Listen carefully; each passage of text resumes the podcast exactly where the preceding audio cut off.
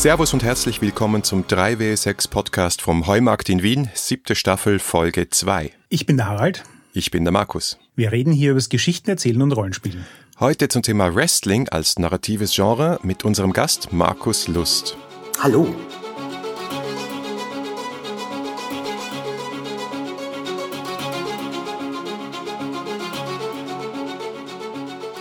Zwei Markus. Ich, ich muss herausfinden, wie ich euch unterscheiden kann. Habt ihr Wrestling-Namen? Du kannst mich Dr. Gonzo nennen auch. Aber ich weiß nicht, ob das irgendwie zur, zur Klärung oder Vereinfachung beiträgt.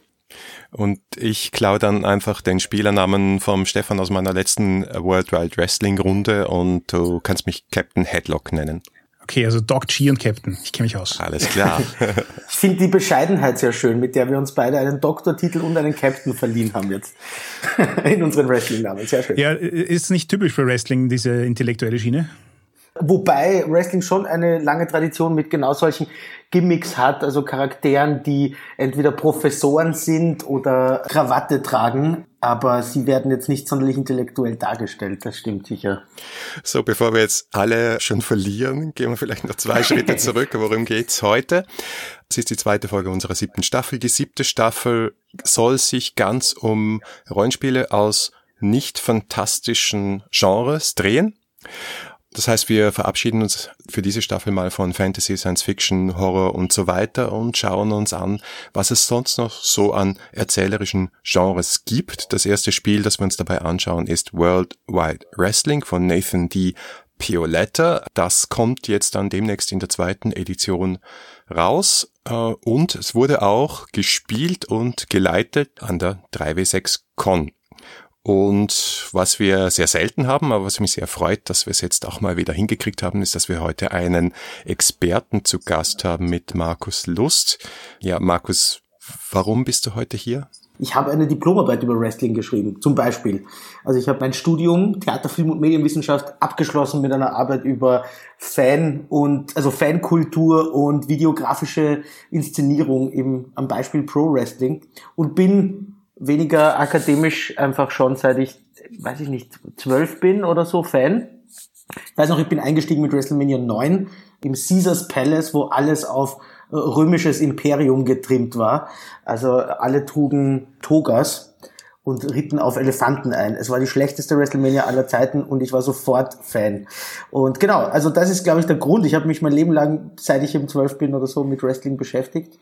Und ja, und mit Storytelling auch ein bisschen was am Hut, weil ich so Bücher geschrieben habe und im Journalismus aktiv war und Storytelling beruflich betreibe. Du hattest ja auch mal eine Wrestling-Kolumne, oder? Ich habe genau das, damit habe ich eigentlich sogar begonnen. Also das war, der Anfang bei, bei Weiß war, dass ich mich dort beworben habe mit der Idee, ich mache sowas wie Sex in the City nur für Wrestling. Also so, äh, so wie Carrie Bradshaw in Sex and the City eine Kolumne schreibt und da geht's immer um in irgendeiner Form um Sex. Hab ich mir gedacht, ich schreibe eine Kolumne, bei der es immer in irgendeiner Form um Wrestling geht. Das habe ich dann gemacht und irgendwie, weiß nicht, welcher Teil da, dieses Pitches ihnen quasi das Ja entlockt hat, ob es eher das, die Sex and the City Referenz war oder die Referenz auf enge Spandex-Hosen, aber irgendwie hat's funktioniert. Und genau, damit hat's dann begonnen. Und die Kolumne hieß genau wie meine Diplomarbeit auch, it's still real to me, damn it. Also eine, ein Zitat, das Wrestling-Fans auch geläufig sein dürfte. Nicht-Fans finden es vielleicht trotzdem gut. Was es damit auf sich hat, das werden wir, glaube ich, jetzt gleich besprechen, weil es geht ja heute darum, wir reden immer gerne über Genres, bevor wir über die Spiele selbst reden um ein bisschen einzuordnen, was man dann überhaupt in so einem Spiel hervorrufen möchte. Das heißt, wenn wir über Science Fiction reden, reden wir mal darüber, was ist denn Science Fiction überhaupt? Oder wenn wir über Märchen reden, schauen wir, was sind die, die Tropes, was sind vielleicht auch die Standards und was sind die Anknüpfungspunkte, die wir haben. Und jetzt ist nochmal die Frage, für diejenigen, die jetzt noch keinen Zugang zum Wrestling haben, was ist das überhaupt und wie funktioniert es? Und so als ein kleines Startzitat habe ich mir noch einen Satz aus World Wide Wrestling rausgenommen. Da gibt's hinten so ein paar Essays, die ich ganz gut finde, so als Einstieg. Und da steht, Professional Wrestling is equal parts Performance Art, Athletic Competition and Scripted Drama. Also es ist eine darstellende Kunst, ein sportlicher Wettkampf und gleichzeitig auch Scripted Drama, also so eine Art äh, Reality-TV. Kannst du damit was anfangen oder wie würdest du das definieren? Sicher alles richtig. Es ist, wie wir, wie wir alle wissen, denke ich, ist es Scripted Drama auf jeden Fall. Also es gibt ein Drehbuch, es ist, wird äh, äh, mit gefixten, also vorbestimmten, ausgemachten Enden und Ausgängen gespielt. Es ist definitiv Performance und Sport im Sinne von, man muss, glaube ich, immer nur unterscheiden von Kampfsport. Das ist es deutlich nicht. Es ist aber sowas wie Tanzsport. Ja, also es ist ein, ein Teamsport, bei dem beide auf gewisse Figuren eingeschworen sind, auf gewisse Abläufe trainiert sind und darüber dann improvisieren. Für mich ist immer eher näher, und da bin ich nicht der Einzige, näher bei Ballett als jetzt bei MMA. Und äh, also es gibt auch diesen, diesen Satz, den Wrestling-Kommentatoren oder Moderatoren dann immer gerne sagen, der immer, it's not ballet, äh, was immer schön ist, weil es ist natürlich eben schon eigentlich Ballett, aber sie betonen immer sehr gerne, wie, wie hart, äh, also sie betonen sehr gerne hart, dass es das nicht ist, was eh ein guter Hinweis darauf ist, dass es das schon ist. Ich würde sagen, wahrscheinlich in einem Satz würde ich sagen, Wrestling ist für mich sowas wie die Oper der Arbeiterklasse. Also Oper ist ja auch komplett gestört eigentlich. Also so, es ist ein total künstliches System, wo sich Leute einfach geeinigt haben drauf, was in diesem Umfeld cool ist, was in diesem Umfeld für Erzählstrukturen und Regeln äh, gelten und dann passiert da was ganz, ganz Unnatürliches. Also in einer Oper stehen dann zwei gegenüber und während sie sterben, singen sie Arien oder so. Und im Wrestling ist auch ähnlich. Sie wollen irgendwelche grundlegenden Probleme lösen und machen das aber dann mit irgendwelchen Hurricane Runners und Dreifach Salti, was jetzt auch nicht im engeren Sinne Sinn ergibt, aber es ist lustig zum Zuschauen und es ist, ja, es ist ein in sich geschlossenes System, das Spaß macht, weil es äh, absurd ist.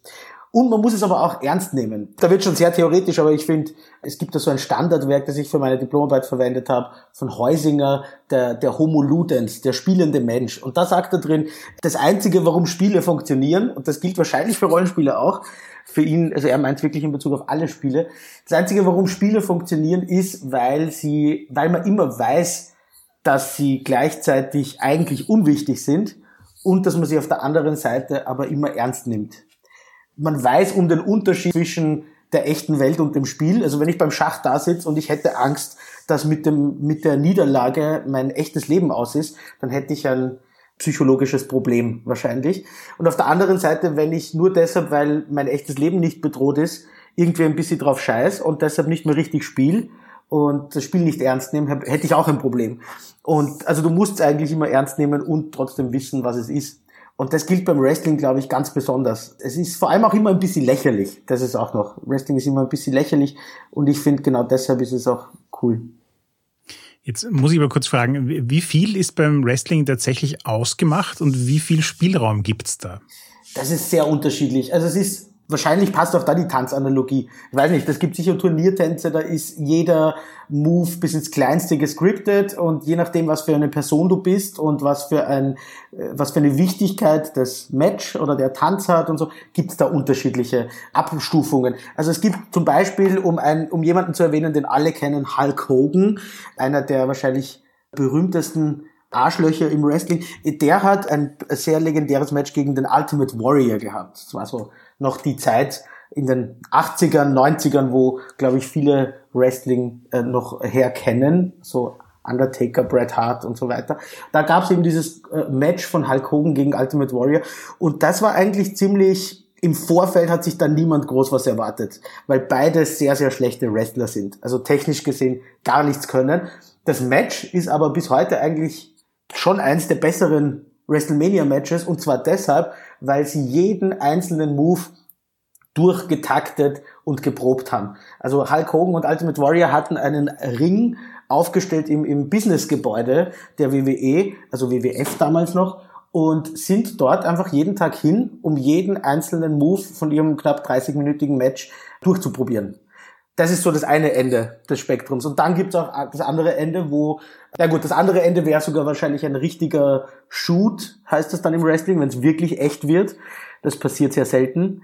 Das ist zum Beispiel, wenn ein Wrestler betrunken ist oder sich einfach nicht an Regeln halten will oder Geld erpressen will aus, aus der WWE, gab's immer wieder.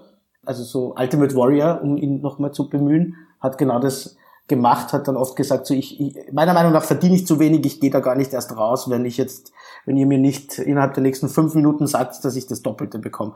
Und dazwischen gibt es ganz viele Abstufungen. Also ich würde sagen, wahrscheinlich in der Regel ist es ein Hälfte-Hälfte-Deal.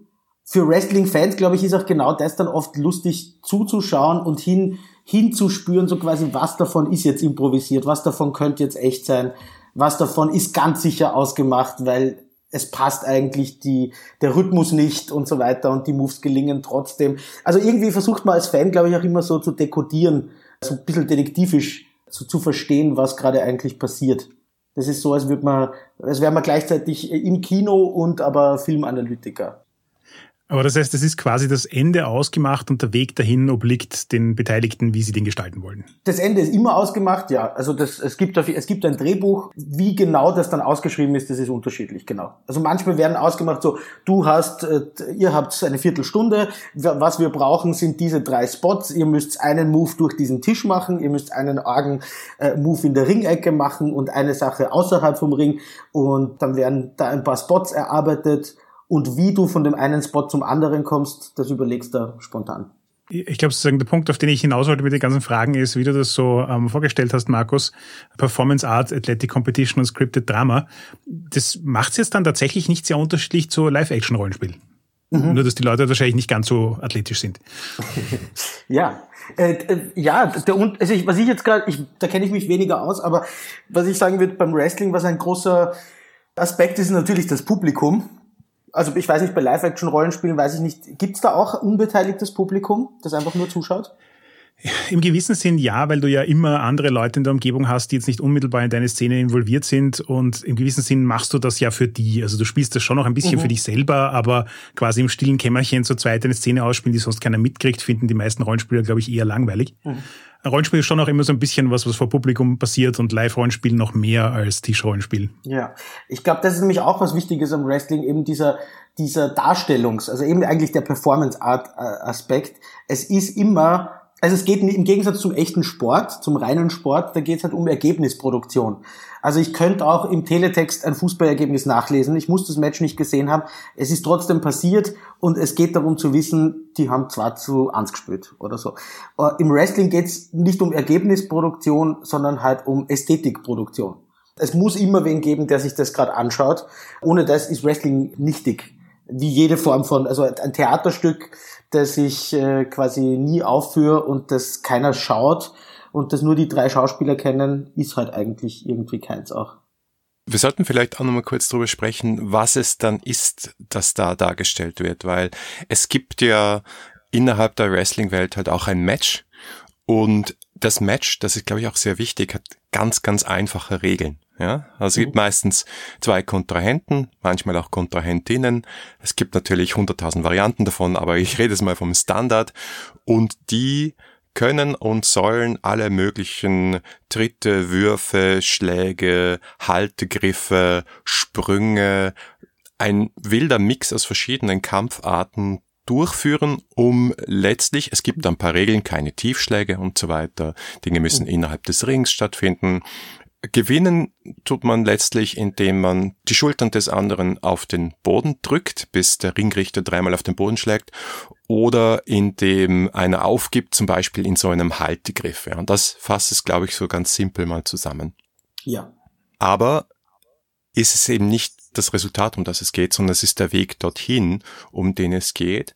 Und das, was eben genauso simpel ist, und das macht auch die Faszination von Wrestling äh, für mich aus, ist auch die Stories sind sehr, sehr simpel und trotzdem oder gerade deswegen faszinierend. Und da gibt's ja so ein paar Mechanismen, die jeder der Wrestling schaut und jeder Wrestling-Fan sowieso relativ schnell durchschaut einerseits und andererseits halt trotzdem riesen viel Spaß damit hat, wie zum Beispiel so Gimmicks, Heels, Faces und die Beziehungen zwischen Wrestlern. Vielleicht kannst du das so ein bisschen umschreiben, weil ich habe dich auch schon mal in einem Storytelling-Workshop erlebt und da ja. hast du genauso sehr auch wieder die typische Dynamik von einem Wrestling-Kampf als Storytelling, Template, Storytelling-Muster vorgestellt. Ja, das stimmt. Also das mache ich, äh, das mache ich auch gern, weil es halt ein niederschwelliger Zugang ist, vor allem weil man schöne Bilder zeigen kann mit maskierten Leuten in engen Hosen und so. Es hat Storytelling technisch ein paar markante Dinge, die man gut auf andere Formen von Storytelling übertragen kann eben. Du hast schon erwähnt, es gibt, also ein Gimmick im Wrestling ist die, der Charakter, der, der entworfene Charakter einer Figur. Die, diese Gimmicks sind natürlich das Wichtigste.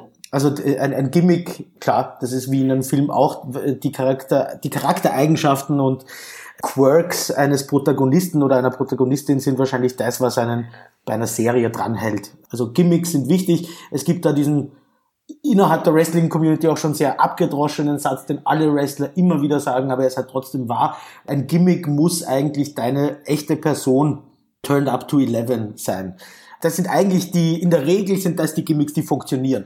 Stone Cold Steve Austin ist ein Redneck, der gerne Bier trinkt, aus Texas kommt, auf alles scheißt, gerne den Mittelfinger zeigt und gerne seinen Boss verprügeln würde. Und genau das macht seine Figur.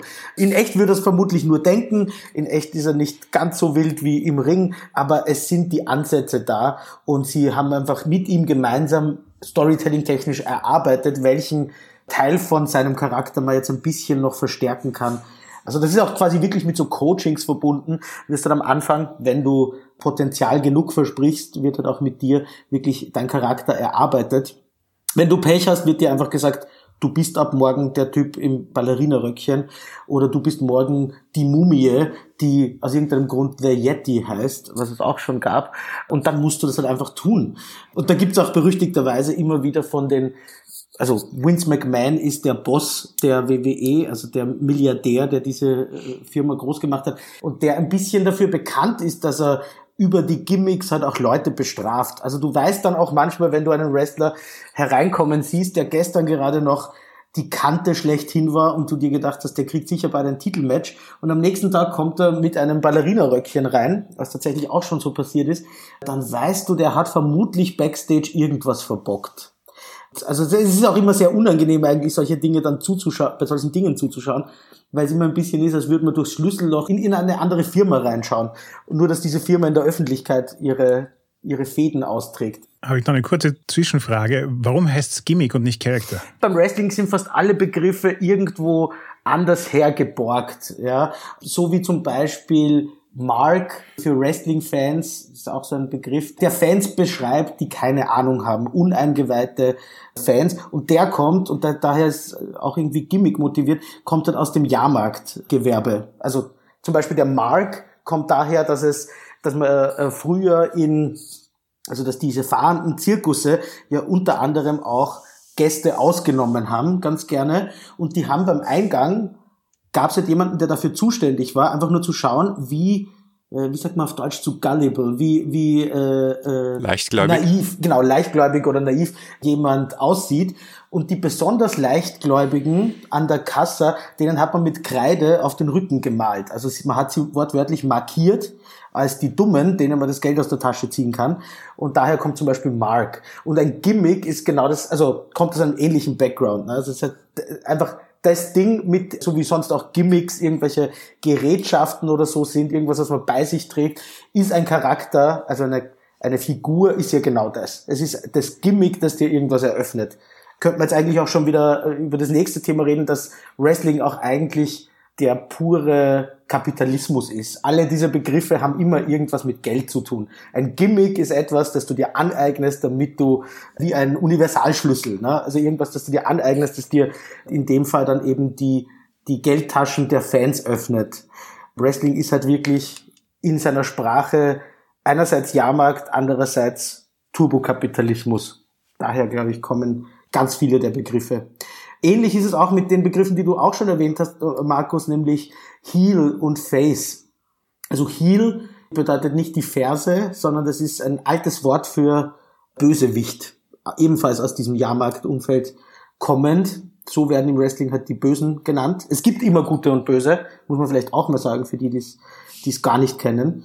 Und Heels sind eben die Bösen, während Faces die Guten sind. Und Face ist eben kurz für Babyface. Da fällt mir immer ein, ich habe mal den Film The Wrestler im Kino damals geschaut, als er rausgekommen ist. mit deutschen Untertiteln. Und da gibt's eine Stelle, wo Mickey Rourke, der ja so einen abgehalfterten Wrestler spielt, Mickey Rourke steht backstage, spricht mit seinem Gegner und der Film ist ziemlich gut recherchiert und zeigt ziemlich realistisch, wie Wrestling-Matches und Dynamiken und so entstehen. Und dann geht er zu seinem Gegner hin und fragt, äh, sollen wir irgendwas besprechen? Und sein Gegner sagt so, there's nothing to talk about, I'm the heel, you're the face, that's it, we just go oder so irgendwie. Und übersetzt wurde es damals in den deutschen Untertiteln tatsächlich mit, es gibt nichts, worüber wir reden müssten, ich bin die Ferse, du bist das Gesicht. Wo ich mir gedacht habe, das ist, äh, es passiert halt, also darüber outet man sich dann sehr schnell als, als Nichtsahnender. Es ist jetzt nicht objektiv falsch, aber es hat halt mit Wrestling gar nichts zu tun. Und dann gibt es natürlich ganz viele klassische wirkliche Storytelling-Vehikel auch noch im Wrestling. Sowas wie, es gibt das Dusty-Finish zum Beispiel. Also eine, ein, ein, ein Match, das in einer Disqualifikation endet. Das wurde von Dusty Rhodes, die American Dream Dusty Rhodes, entwickelt. Der war früher selber Wrestler, dann hat er hinter den Kulissen mitgeschrieben und der hat sich dieses, dieses Vehikel ausgedacht. ist eigentlich nichts anderes als ein Cliffhanger ein Match, das so unbefriedigend endet, dass beim nächsten Mal die Hallen doppelt so voll sind, weil jeder sehen will, wie dieser unfaire Sieg äh, quasi äh, sehr gerecht wird. Und, und so weiter. Also dann gibt so, es gibt natürlich, wie, wie generell oft im Storytelling, nicht unbedingt ein Dreiakt-Schema, aber es gibt dieses, das Aufbäumen des Helden, dann gibt's die Gefahr des Bösewichts und am Ende gibt's halt nochmal den Sieg des Guten und so. Da gibt's so sieben bis acht derartige Elemente im Wrestling und die werden halt dann miteinander kombiniert. Aber wie du auch gesagt hast, Markus, das Spannende ist ja auch ein bisschen genau das, dass es so ein, vom, von seinem Grundsatz her so eine ganz simple Mechanik hat.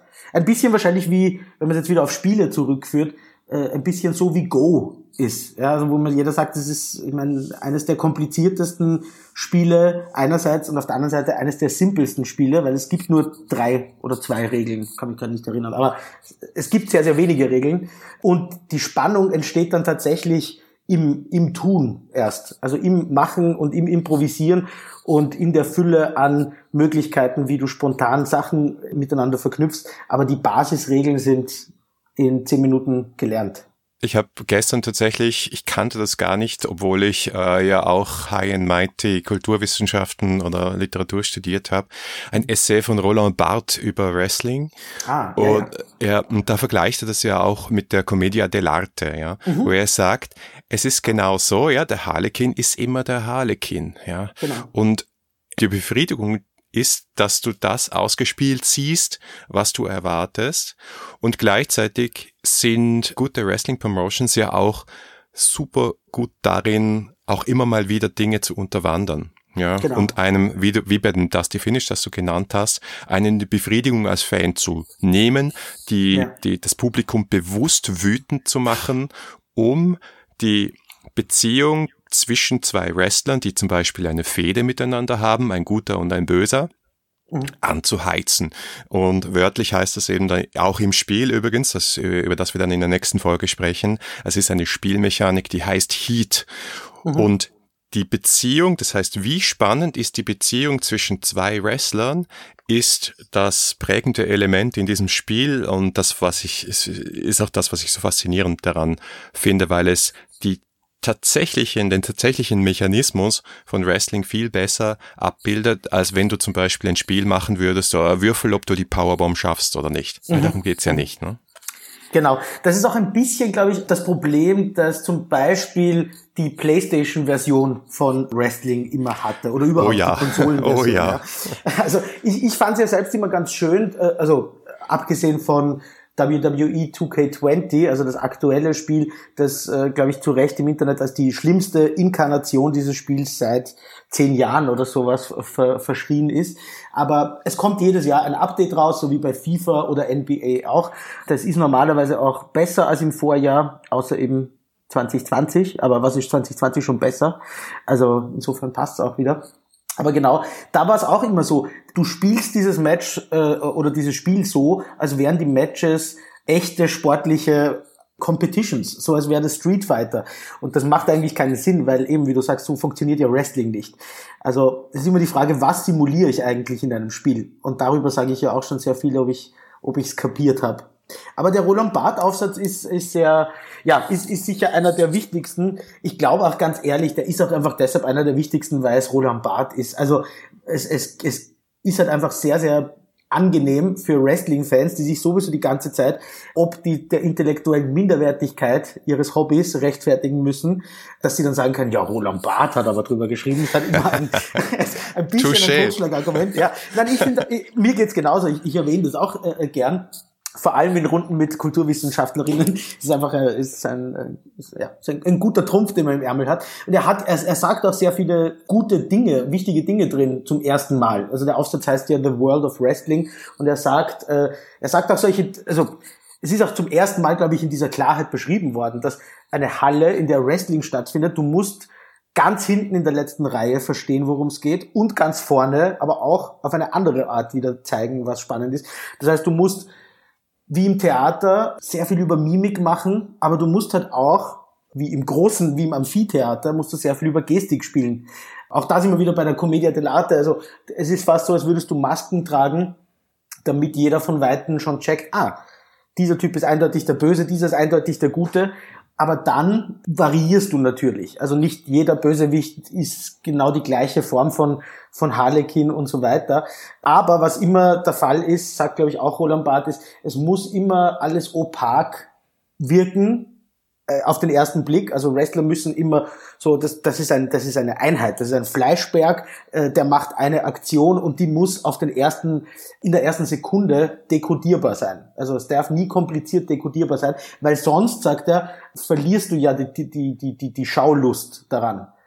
Also er sagt gar nicht, das wäre unmöglich, aber er sagt halt, der Spaß besteht ja genau darin, dass du immer genau weißt, äh, auf was lässt du dich ein. Und dann kannst du's und da beginnt es dann kompliziert zu werden, auf zwei Ebenen dir immer anschauen.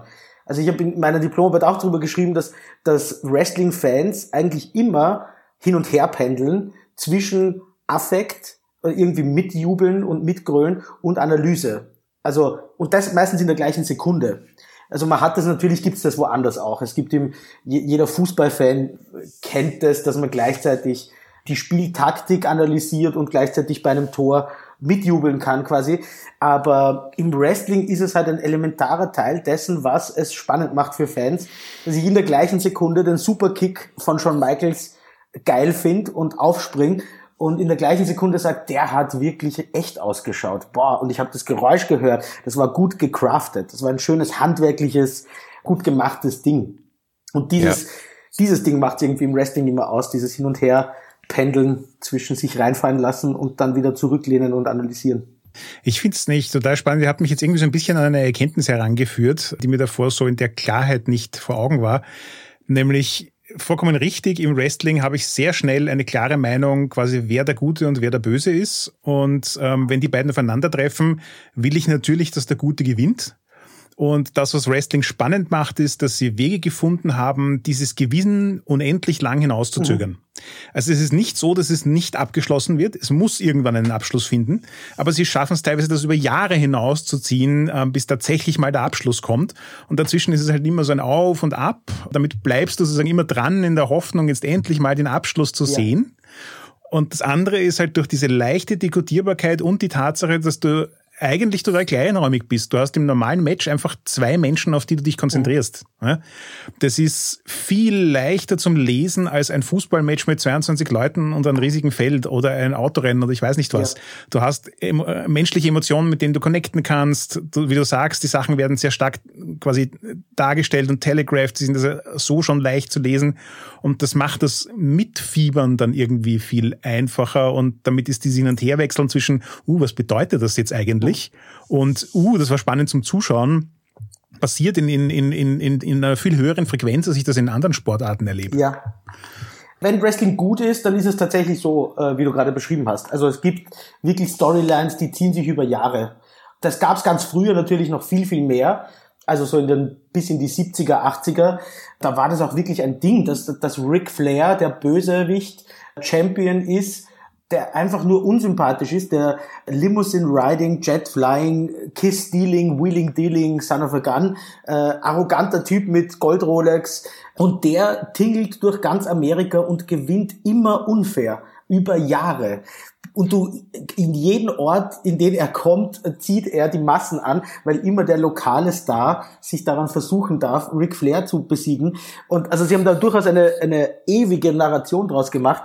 In jüngerer Zeit fällt mir ein, gab's in, nicht in der WWE und nicht in Amerika, sondern in dem eigentlich viel besseren New Japan Pro Wrestling in, in, in Japan eine Storyline, die sich viele Jahre gezogen hat und immer noch zieht, die der Golden Lovers. Kenny Omega ist einer der beiden Golden Lovers, den man auch in Amerika kennt. Und diese beiden haben wirklich, ich glaube jetzt seit, ja, ich weiß nicht, fünf Jahren oder sowas, gibt es da eine Geschichte rund um ihre, ja, um ihr gemeinsames äh, Hochkommen, dann als Tag-Team, dann sich zerstreiten, sich in den Rücken fallen. Das war einfach wirklich schön erzählt und glaubwürdig, genau durch die Länge glaubwürdig erzählt wie ich vorher schon gesagt habe, Wrestling ist halt aber auch Kapitalismus, Turbokapitalismus, das ist das äh, ultimative Symbol von Kapitalismus auch. Äh, und im Wrestling, also Wrestling gibt halt gerne diesen kapitalistischen Druck auch nach und macht dann eben die Matches kürzer und schneller und äh, verkürzt diese Storylines auf, ja, einen Monat oder so. Also die Logik ist halt heute oft, Einmal im Monat gibt es eine Großveranstaltung. Für diese Großveranstaltung, also für dieses Pay-per-View, zahlen die Menschen. Für dieses Pay-per-View bauen wir ein Match auf. Und im nächsten Monat bauen wir fürs nächste Pay-per-View ein Match auf. Manchmal hängt das zusammen, manchmal gar nicht. Ich glaube, dieses Erzählen von Geschichten in einer sehr großen Regelmäßigkeit. Also jede Woche gibt's mindestens eine Show, wenn nicht zwei bis drei, wenn wir, wenn wir die WWE anschauen und dann eben einmal im Monat oder, oder ein bisschen mehr oder ein bisschen seltener, je nachdem, diese großen Pay-per-Views und einmal im Jahr WrestleMania in irgendeiner Form, selbst 2020 haben sie es in irgendeiner Form durchgezogen. Es sind aber trotzdem eben wechseln die die Schauspieler nicht aus, sondern es sind auch dieselben Personen und die altern und die verändern sich auch. Und dann gibt es auch den Wechsel vom Face zum Heel, ja, den Heel-Turn oder den Face-Turn. Und das sind große dramatische Momente und gleichzeitig siehst du aber eben, wie du gesagt hast, auch immer die reale Person dahinter. Und man kann das ja auch gut nachverfolgen. Auch jemand wie ich, der spät, äh, late in life zum Wrestling gekommen ist, kann sich diese alten WrestleManias anschauen und äh, das Thema Streak, also da geht es darum, dass der Undertaker irgendwann festgestellt hat, bei WrestleMania hat er immer gewonnen. Und dann ging das halt über mehr als 20 Jahre. Die Fans haben das dann halt irgendwie schon mitgefeiert und natürlich hat man reagiert und dementsprechend hochkarätige Matches inszeniert bei WrestleMania, der wichtigsten äh, Wrestling-Veranstaltung der WWE. Und an dem Tag, wo der Undertaker, der so diesen typischen Sit-Up hat, also das heißt, er wird fertig gemacht und du denkst, er ist am Ende und dann setzt er sich einfach so auf, als wäre nichts geschehen, weil er ja ein, ein untoter Zauberer aus der anderen Dimension oder was auch immer ist. Und an dem Tag, wo er sich aufgesetzt hat und so ein bisschen ins Wackeln gekommen ist, die Leute, also du hast gesehen, 70.000 Leuten steht der Mund offen und die können es nicht fassen, dass, dass ihr Held angreifbar geworden ist. Und als der Streak beendet wurde und The Beast, den Undertaker, besiegt hat und er da so seine, seinen Mantel und zusammenlegt und den wörtlich den Hut drauf haut, ja, und dann aus dem Stadion rausgeht. Wer da nicht weint, ist kein Mensch, ja. Also es ist so emotional, richtig, ja. ja. Eine andere Szene, bei der es mir immer ähnlich geht, ist das meiner Meinung nach beste WrestleMania-Match äh, wahrscheinlich aller Zeiten oder das zweitbeste, nämlich Shawn Michaels gegen Ric Flair. Ich habe ihn vorher schon erwähnt, Ric mhm. Flair war halt, war, Ric Flair ist ein bisschen der Hulk Hogan für die echte, für die echte Wrestling-Fangemeinde. Also während jetzt bei den Nicht-Fans vielleicht Hulk Hogan die größte Figur aller Zeiten ist, weil sie halt auch Merchandise-technisch und Popkultur-technisch sehr, sehr verbreitet war Ende der 80er, Anfang der 90er, ist Ric Flair innerhalb der Community, glaube ich, genau das, was Hulk Hogan nie geschafft hat, nämlich er war halt wirklich ein guter Wrestler. Er hat ein Stunden lange Matches jeden Abend gegen Ricky the Dragon Steamboat gerestelt und so weiter. Wie gesagt, auch immer unfair gewonnen, das war auch ein bisschen sein Ding. Und, und das finde ich auch immer einen, einen wichtigen Aspekt, er ist unglaublich da muss ich einfach das englische Wort sagen, weil es so viel schöner ist, er ist unglaublich flamboyant. Also so ein, er, er trägt Federboas, er trägt Roben, die mit Diamanten besetzt sind und es ist alles so, es ist fast schon, für mich war es immer äh, fast schon bemerkenswert als Jugendlicher dafür, dass das alles solche Prügel sind, die alles so viel Krafttraining machen und alles solche Machos, sind sie gleichzeitig so selbstsicher anscheinend in ihrer Männlichkeit, dass sie ja auch kein Problem haben, relativ unmännlich zu wirken. Vor allem jetzt nach klassischen Gesichtspunkten. Auf jeden Fall hat Ric Flair 2008 gegen Shawn Michaels ein career-threatening Match gehabt. Also nach, nach 40 Jahren seiner Karriere kam der böse Boss Vince McMahon und hat gesagt, weißt du was, das nächste Match, das du verlierst, da bist du dahin, da ist deine Karriere beendet. Und Ric Flair hat darauf gepocht, gegen Shawn Michaels zu wresteln, der Mr. WrestleMania genannt wird, also quasi nach dem Motto, wenn ich dich nicht besiegen kann, dann ist meine Karriere sowieso nichts wert und ich möchte gegen dich im Ring stehen und so. Und das war gleichzeitig auch die erste WrestleMania, wo ich live war. Also das war in Orlando, Florida 2008 und das war so ein Moment, genau wie du ihn gerade mit The Streak beschrieben hast. Ich bin dahin, keiner hat sich, glaube ich, gedacht, dass es ein gutes Match wird, weil Ric Flair war damals schon 59 und die Matches davor, die er so gehabt hat, waren jetzt auch eher schon so zehnminütige, ja, waren eher schon Segmente, Slapstick-Einlagen, wie auch immer. Aber es waren keine richtigen technischen Matches mehr. Und dann beginnt dieses Ding und es dauert 25 Minuten und es passiert einfach alles, was passieren kann. Und es bis hin zu dem, dass man, man hatte Elemente drin, wo man nicht wusste, hat sich der jetzt gerade wirklich verletzt oder nicht. Es sind Dinge schiefgegangen, es sind Dinge so an der Kippe gewesen, dass du als Fan einfach wirklich nicht mehr wusstest, wo du, woran du bist. Und dann hat Ric Flair am Ende verloren. Durch noch dazu einen so ikonischen Moment, wo Shawn Michaels seinen Finishing Move gerade ansetzt und dann aber nochmal quasi stumm auf seinen Lippen kann man lesen, dass er sagt, I'm sorry, I love you, bevor er ihn erledigt. Und ja, Ric Flair, äh, Ric Flairs Karriere war an dem Abend vorbei.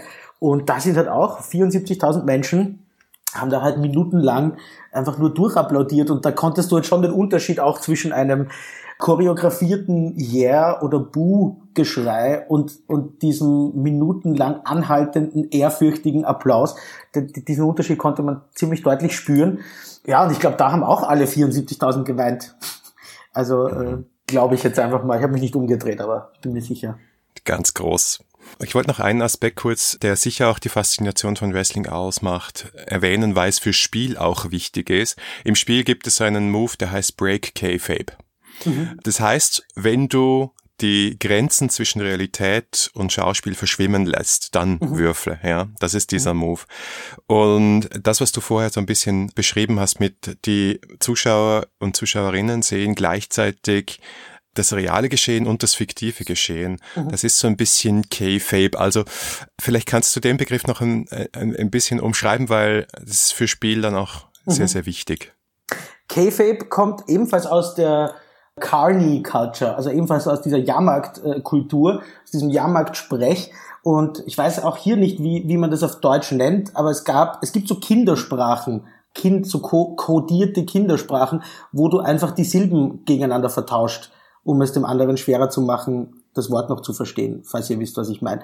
K-Fape ist genau sowas. Also K-Fape ist ein Kunstbegriff, der eigentlich nur Fake bedeutet. Das ist einfach Fake umgedreht. K-Fape und ja, dann hat noch ein, ein, ein abschließender äh, Konsonant am Ende dran. Aber es steht eigentlich nur für Fake, ist ein anderes Wort dafür. Und es war dafür da ursprünglich, damit Wrestler sich gegenseitig warnen können, wenn irgendwer in der Nähe war der äh, äh, quasi jetzt nicht zum eingeweihten, äh, erlesenen Kreis gehörte. Also wenn da irgendwo ein Fan in der Nähe war und ein Wrestler hat K-Fape gesagt, dann wusste man, oh, jetzt müssen wir wieder so tun, als ob wir uns eigentlich nicht kennen oder mögen oder ob, also wir, also wir verfeindet werden und so.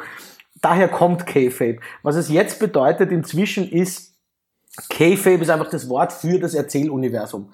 Man sagt so, es, es passiert, wenn man sagt, der hat sich nicht wirklich verletzt, sondern er hat sich nur K-Fape verletzt, weil sich, der hat sich innerhalb des Erzähluniversums, innerhalb der geplanten Geschichte verletzt. Ja? Also alles, was außerhalb von K-Fape liegt, ist die echte Welt und K-Fape beschreibt dieses äh, fiktive Wrestling-Erzähluniversum. Und das Interessante ist, dass im Spiel ja eben dieses Verschwimmen auch so angesprochen wird. Und das ist, glaube ich, seit den 90er Jahren besonders spannend geworden, weil spätestens seit dem Internet ist diese Idee, dass K-Fape dieser Code ist und niemand darf wissen, dass Wrestling fake ist und so, mhm. das ist natürlich völlig vorbei. Aber dieses Spiel von was ist echt und was ist falsch und das Ausnutzen von Dingen, die in echt passieren, einbauen in die Storyline und umgekehrt, dass Dinge, die in die Storyline gebracht wurden, dann plötzlich echt sind. Also keine Ahnung, Triple H heiratet zuerst die Tochter von Vince McMahon im Ring und nachher in echt. Ja. Oder halt Verletzungen, das ist auch so das ganz Typische, dass Wrestler sich halt wirklich verletzen und man mhm. baut das aber in die Story ein oder umgekehrt, sie brauchen einen Monat Pause und dann erfindet man eine Verletzung, äh, um zu begründen, dass sie nicht da sind.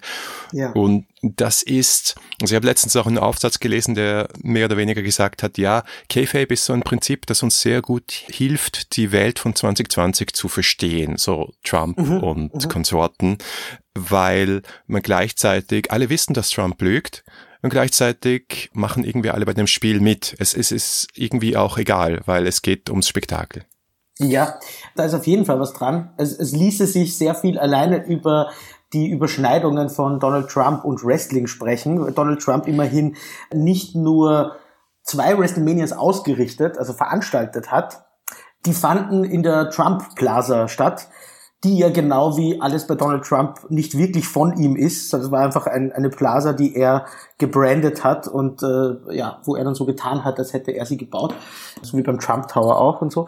Und auf jeden Fall war er da jetzt als Veranstalter geführt. Er war auch im Publikum und dann, da, damals wurde sogar schon irgendwie angedeutet, ich glaube Jesse the Body Ventura, der damals noch Kommentator war, hat irgendwas angedeutet mit, ja, Trump, Trump könnte ja dann mein Vize sein, falls ich wirklich als Präsidentschaftskandidat antrete und so. Damals noch sehr im Spaß in den 80ern und sie haben sich alle sehr äh, äh, totgedacht dabei. Und dann, also wie das ausgegangen ist, wissen wir, aber dann gab es auch noch bei WrestleMania 23 so einen ein Hair versus Hair Match, wo Donald Trump gegen Vince McMahon nicht angetreten ist, aber sein Haar aufs Spiel gesetzt hat. Beide haben sich sozusagen so avatarmäßig einen, einen Wrestler auserwählt, der für sie stellvertretend kämpft. Das war Batista versus Umaga und dann ging es eben darum, derjenige Milliardär, dessen Wrestler verliert, muss sich die Haare scheren lassen. Und verrückterweise war Donald Trump damals der Gute. Also er war der Babyface in dieser ganzen Story und Vince McMahon der Bösewicht, was auch äh, aus heutiger Sicht ein unglaublich spannendes Psychogramm abgibt, weil mit dem Wissen, dass Wrestling geskriptet ist, wenn man sich damit eben anschaut und dann sich denkt, Donald Trump hat damals im Wrestling sich eigentlich so diesen diesen feuchten Traum, den er dann später jetzt in der Präsidentschaft auch wieder versucht zu verwirklichen, damals schon verwirklicht. Also er war, er, er hat sich selbst als den Guten reinschreiben lassen, auch wenn ihn die Leute trotzdem zur Hälfte ausbuhen, ja. Aber er hat nur unter der Bedingung mitgemacht, dass er halt auch belobhudelt wird. Es hat schon, hat schon fast was von nordkoreanischer Propaganda, wenn man es jetzt durch diese Brille sieht. Er ist einfach der großartigste Heel-Turn der Geschichte irgendwie. Die Präsidentschaft von Ja. Aber sag mal, jetzt haben wir, jetzt haben wir so viel über Trump gesprochen und über Turbokapitalismus und über Vince McMahon und über die Tatsache, dass die WWE wahrscheinlich ungefähr so mafiös ist wie die FIFA für Fußball. Wir sollten schon mal kurz auch über die problematischen Aspekte von Wrestling sprechen, so, so sehr zumindest Im wir, die bisher. beiden Markus. ja, Im Gegensatz zu bisher. Ja. naja, ich sag mal so. Wir haben einiges erwähnt, aber man spürt ja auch, dass wir es lieben. Und ja. wie geht das eigentlich, wenn die Leute sexistische Klischees reproduzieren, Rassismus am laufenden Band, wenn es Skandale gibt, lebensverändernde Verletzungen am laufenden Band, die Leute geheiert, gefeiert werden. Natürlich gibt's nicht nur die WWE, ja, also oh. das ist halt der Monopolist und äh, wie so oft bei Monopolisten geht da einiges fehl. Gibt es eigentlich ein Saving Grace oder muss man, muss man das als äh, runterschlucken und sagen, äh, ja, Wrestling ist furchtbar, aber halt trotzdem cool?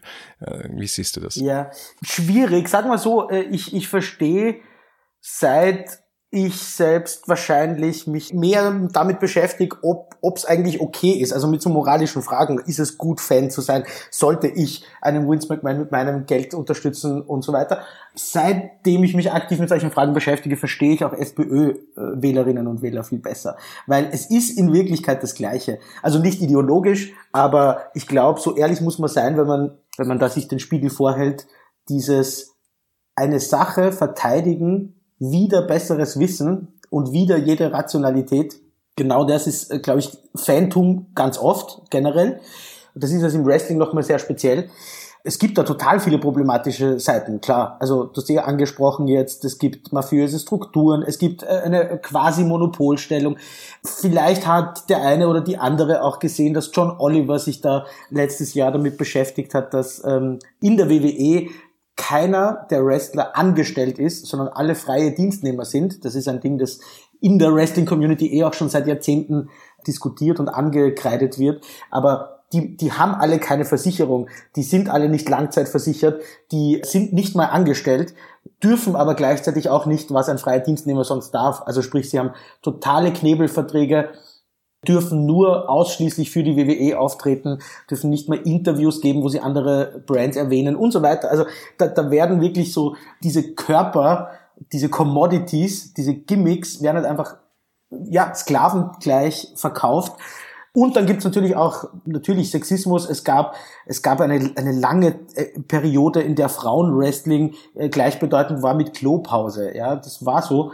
Und das war von der WWE auch forciert, weil sie jetzt keine technisch versierten und guten Frauen genommen haben, sondern ehemalige Playgirls oder potenzielle Playgirls oder was auch immer. Und es gab dann Bra and Panties Matches und so weiter oder irgendwelche äh, Mud Wrestling Dinge. Das hat sich zum Glück zum Teil geändert. Es, es wird jetzt alles, was ich jetzt sage, wird sehr defensiv klingen wahrscheinlich. Wenn man sich ein Beispiel, um bei diesem Sexismus-Ding zu bleiben, die, die WWE und auch, auch ein anderer sehr großer problematischer Aspekt, die WWE hat gerade einen, einen langen Deal laufen mit den Saudis und äh, veranstaltet dort jetzt mehrmals, nicht, nicht einmal im Jahr, sondern zwei, dreimal im Jahr, ein, ein Riesenevent. Diese Events sind völlig unbedeutend also jetzt innerhalb der, des Story-Universums. Es ist das, wozu man eigentlich House-Show sagt. Also eine House-Show ist, wenn, wenn die WWE jetzt nach Wien kommt und in der Stadthalle wrestelt ohne Kameras, dann weiß ich, das ist keine, kein Event, bei dem irgendwas Story-Relevantes passiert. Das ist nur für das Live-Publikum gemacht. So in der Art sind die Events, die in Saudi-Arabien stattfinden, mit dem Unterschied, dass das Publikum so groß ist wie bei WrestleMania. Es sind 80.000 Leute zum Teil. Sie verpulvern so viel Geld in die Inszenierung, in die, in die Feuerwerke, dass es größer ausschaut als WrestleMania. Also es wirkt, als wäre das das Super Bowl-Finale. Nur, dass es um nichts geht, weil das alles wirklich für dieses Publikum der Saudis gemacht ist. Im Publikum sitzen Prinzen gelangweilt nicht mal auf Stahlklappstühlen, sondern auf ihren fetten Sofas. Es ist wirklich ein sehr, sehr surreales Setting und in diesem surrealen Setting werden dann Leute wieder ausgepackt wie Hulk Hogan, die zurückkommen, um einfach nur Hallo zu sagen. Und du kannst bei jeder einzelnen Aktion eindeutig sagen, das gerade passiert nur, weil wahrscheinlich irgendein Prinz gesagt hat, ich will das so. Nicht, weil es irgendwie innerhalb des Wrestling-Universums Sinn machen würde. Und trotzdem, wir wissen alle um die problematische Rolle von Saudi-Arabien, auch was Frauenrechte und Diskriminierung angeht. Und trotzdem hat es die WWE mit diesem ominösen Deal gleichzeitig auch wieder geschafft, das erste Frauenwrestling-Match nach Saudi-Arabien zu bringen.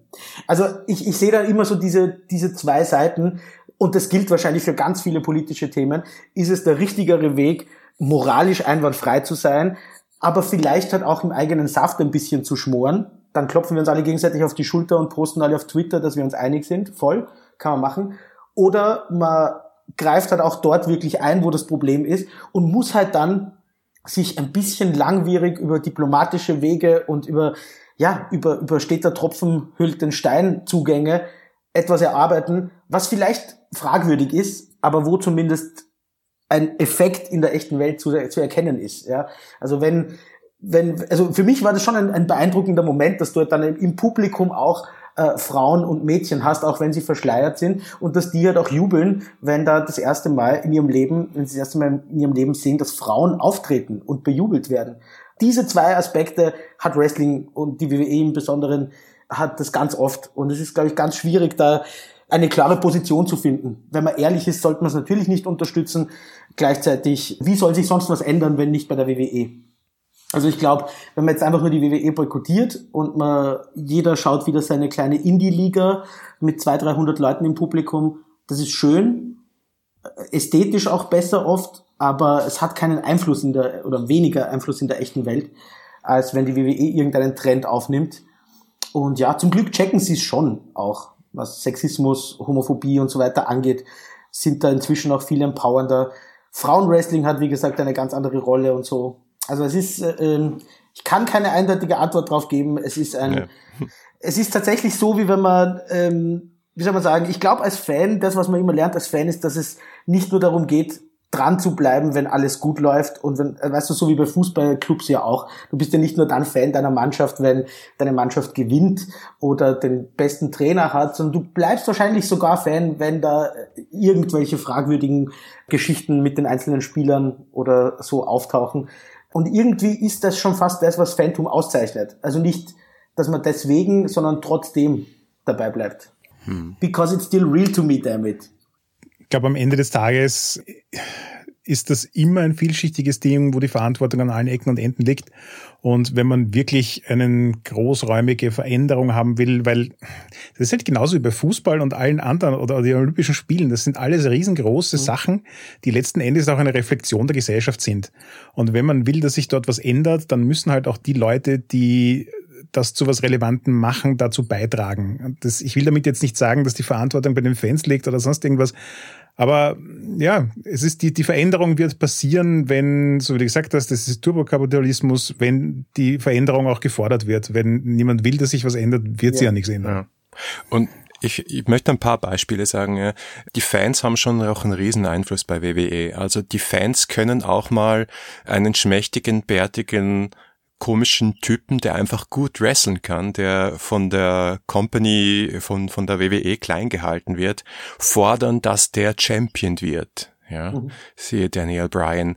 Und zweites Beispiel, die Tochter des vorher von dir erwähnten Ric Flair ist heute eine der absoluten Heldinnen und Championesses der, der WWE, weil sie einfach gut ist. Und sie gemeinsam mit drei anderen Frauen haben das Thema einfach dermaßen revolutioniert, dass sie heute genauso im Rampenlicht stehen einerseits, auch mal Headliner von der äh, WrestleMania waren und dort ganz oben auf der Card gestanden sind und kein Frauenwrestling mehr betreiben.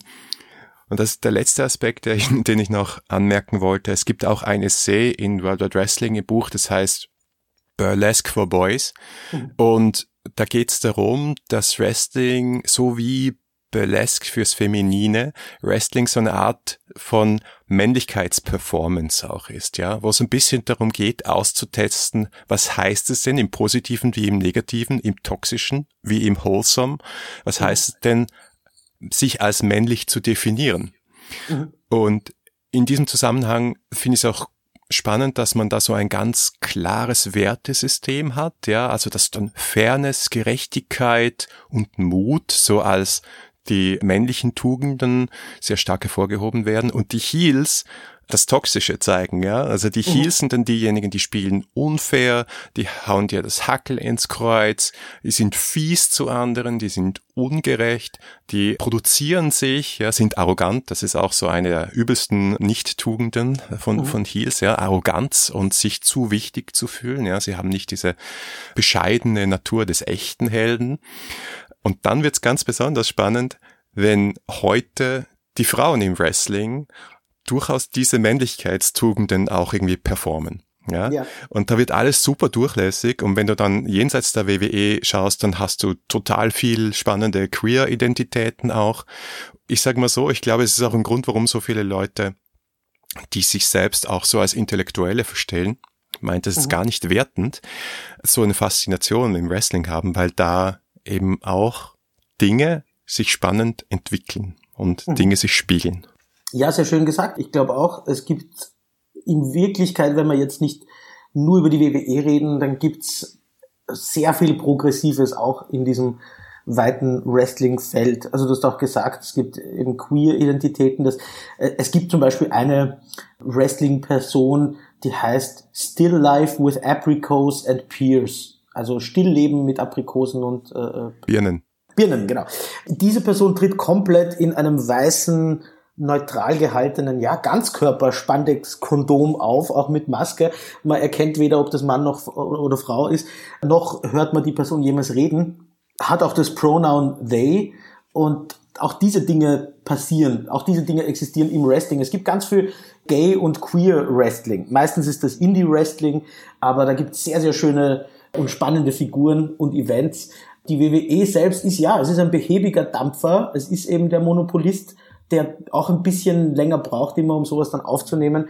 Aber es gibt definitiv Ansätze davon. Und das mit Männlichkeit und Weiblichkeit, da gibt es auch sehr viel gute Lektüre dazu. Ich, ein Buch, das ich da super finde, das ist eigentlich eine längere Reportage, das heißt Slap Happy. Untertitel ist Pride, Prejudice and Professional Wrestling.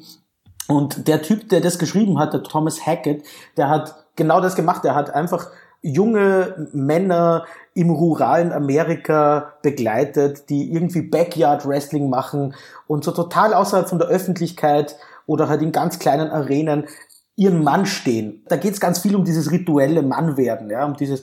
Man muss sich auch immer denken, es hat ja eigentlich was unglaublich Unmännliches, jetzt nach klassischen Kriterien, nur so zu tun, als ob. Also so, sich, sich hinzulegen und dann fünf Minuten liegen zu bleiben und sich am Boden zu winden, obwohl einem nichts passiert ist, das kennt man nur aus dem Wrestling oder äh, wenn irgendein Fußballer gefault wird eigentlich. Ja? Also ich habe immer das Gefühl, äh, ich, ich sehe immer im Fußball in diesen Momenten, wo dann Leute so ganz lange auf dem Spielfeld liegen bleiben und einfach genießen, dass sie gerade leiden dürfen, da sehe ich sehr viele Ansätze von einerseits Wrestling und andererseits dem, was ich in diesem Buch gelesen habe über Männlichkeit. So dieses, Dauernd sagt dir wer, du darfst keine Regung zeigen. Das Einzige, wo du es darfst, ist in solchen regulierten Räumen. Da darfst du auf einmal, wie ich vorher gesagt habe, Federboa tragen. Da darfst du auf einmal der eigentlich eher queere Typ sein. Da darfst du auf einmal liegen bleiben und weinen. Da darfst du schreien, schwitzen und so weiter. Also es hat schon auch was Befreiendes. Und, und für mich als Jugendlicher zum Beispiel war es nie, ich, ich habe es nie gesehen als ein machistisches Bild oder ein, ein sehr, soll man sagen, formendes, vorschreibendes Körperbild, sondern im Gegenteil. Für mich war Wrestling immer ein, hier gibt's alles, wie im Jahrmarkt. Es gibt große, kleine, dicke, dünne, es gibt sportliche, es gibt aber auch Typen, die einfach schon nach zwei Minuten schwitzen und 400 Kilo haben und so. Es gibt genauso hübsche Frauen wie hübsche Männer, unattraktive Frauen wie unattraktive Männer. Und es wird auch jeder Körper irgendwie gleich turbokapitalistisch verwertet. Ja, also es ist nicht so, dass Männer irgendwie nur im, also dass Männer anders in der Öffentlichkeit stehen oder dass bei Frauen ein, die, die Kamera irgendwie länger auf irgendeinem bestimmten Körperteil bleiben würde als bei Männern. Nein, Wrestling ist eine, ein Ausverkauf von Körpern, egal welchen Geschlechts. Und das fand ich, wie gesagt, irgendwie problematisch auf eine andere Art. Aber was dieses Geschlechtsverhältnis angeht, habe ich mir immer gedacht, nein, das ist eigentlich recht, es bildet alles ab. Es bildet die ganze Palette ab. Wir haben jetzt ganz gut umrissen, dass Wrestling definitiv ein narratives Genre ist, eine Art Performance auch. Die Frage ist nur, was hat das Ganze mit Rollenspiel zu tun und wie, wie verhält sich das dann zum Rollenspiel? Zumindest ich habe gemerkt, ich habe echt, seitdem ich mich mit Wrestling beschäftige, viel auch gelernt fürs Rollenspiel. Wie, wie geht's dir da, Harald? Also ich, ich, möchte jetzt noch ganz kurz einen Punkt aufgreifen, den du jetzt gerade genannt hast, nämlich das Genre von Wrestling. Das frage ich mich jetzt die ganze Folge schon, vor allem im Hinblick darauf, was es für Rollenspiel bedeutet. Weil du hast in den Shownotes auch irgendwo hineingeschrieben, beim Wrestling geht es um Konflikte und jeder Konflikt findet seine Auflösung in Gewalt. Und der Satz ist bei mir total in Resonanz gegangen. Es geht um Konflikte, beschreibt jedes Rollenspiel und jeder Konflikt findet seine Auflösung in Gewalt, ist der Klappentext von D&D. Trotzdem habe ich das Gefühl, dass wirklich wenig Rollenspiele sich dieser Erkenntnisse bedienen, die wir jetzt gerade eine Stunde lang diskutiert haben. Und das Wrestling eigentlich wirklich viel Gedanken, Strukturen und Ansätze hat, wie man physische Konflikte zu einer entspannenden, interessanten Geschichte machen kann. Und das ist aber in, in ganz wenigen Rollenspielen wirklich drin. Und damit frage ich mich, ob das so ein, so ein Genre-Thema ist. Wird, wird Wrestling als ein eigenes Genre gesehen, obwohl es das eigentlich nicht ist, wo es eigentlich nur eine Herangehensweise an, an äh, alle möglichen Genres ist, zum Beispiel Soap Opera, und wird deswegen irgendwie nicht ernst genommen, um daraus zu lernen, was man für Rollenspiele nutzen könnte. Was, was ist es? Ja, ich glaube, die, die Verbindung wurde einfach sehr lange nicht gemacht, weil Kampf im Rollenspiel sehr oft diese strategische Komponente hat, ja, oder äh, weil es von D&D herkommt. Man hat sagt, das ist jetzt die gamistische Seite, wir packen die Würfel aus, es gibt ein kleines Minigame und so wie der andere Markus, du vorher Schach erwähnt hast, ja, da muss man halt was können und da muss man die richtigen Werte haben und dann schauen wir, wie es ausgeht. Und das ist der Wettkampf, ja. Und Wrestling ist eben nicht Wettkampf. Wrestling ist Zusammenarbeiten, um im Kampf gemeinsam eine Geschichte zu erzählen, die Höhepunkte, Tiefpunkte hat und die vor allem auch ein klares Setup hat ich glaube, das, was wir in den letzten sechs Staffeln immer mal wieder erzählt haben, was erzählorientierte Rollenspiele oder Erzählrollenspiele wahrscheinlich ein bisschen besser können oder wo die auch hintendieren, ist zu sagen, Leute, es geht nicht um diesen sportlichen Wettkampf zwischen Spielleitung und Spielerinnen und Spielern, sondern es geht viel mehr darum, dass wir im Kämpfen Geschichten erzählen. Also der Kampf ist kein Vehikel, sondern er ist eine Szene, er ist eine Darstellung, er ist eine Performance. Ja, aber genau das ist doch irgendwie der Punkt. Also äh, Kampf eben nicht als, als Sport und quasi äh, spielerischen Aspekt mit Regeln und ähm, also so wie ihr das vorhin beschrieben habt, quasi das WWE-Computerspiel geht an Wrestling ja aus einer ganz anderen Perspektive heran und genauso tun auch viele Rollenspiele das. Und gerade in der Indie-Szene, gerade beim Erzählrollenspielenbereich, wo du Konflikte eigentlich auch aus einer geschichtenerzählerischen Perspektive angehen könntest, wäre Wrestling als Lernbeispiel perfekt aufgelegt und es gibt ein Spiel dazu. Ja. Zwei? ja, also ich glaube, die zwei ich würde sagen, drei wichtigsten Punkte, die ich mir mitgenommen habe, ist erstens, und das haben wir, glaube ich, hier in anderem Kontext auch schon öfter gesagt, vor dem Kampf muss allen am Tisch, allen im Spiel klar sein, worum es hier eigentlich geht und wie die Kontrahenten, die in diesem Kampf sind, zueinander stehen. Welcher Konflikt zwischen diesen beiden hier gerade im Kampf aufgelöst wird. Weil sonst ist nachher der Kampf vorbei und, und wir sind genauso schlau wie vorher und es ist eben kein Storytelling. Alle wissen, was auf dem Spiel steht. Und zwar persönlich für die am Kampf Beteiligten. Ja, das ist das Punkt eins. Und das soll und darf auch gerne offensichtlich sein. Da will ich sogar noch eins draufsetzen. Es muss nicht nur offensichtlich sein, es muss auch einen relevanten Grund geben. Wenn es keinen relevanten Grund gibt, warum Leute miteinander kämpfen, dann sollte das in einem Rollenspiel eigentlich auch keine breitgetretene Szene sein. Ja. Und das Zweite, das kommt uns als, als Erzählonkel natürlich auch sehr entgegen. Was Wrestling ja wirklich ist, ist zwei Performer arbeiten zusammen, um eine gute Show zu machen, um einen guten Kampf darstellen zu können. Und das ist ja eine Kultur, die im Erzählrollenspiel, in PBTA oder in Fate und was auch immer viel, viel stärker, glaube ich, gelebt und auch irgendwie durch Regeln gefördert wird, dass alle am Tisch zusammenarbeiten, um am Schluss eine coole Story zu haben. Und wenn man das dann noch stärker runterbricht und eben auf die Kampfszene auch anwendet, dann wird es besonders spannend.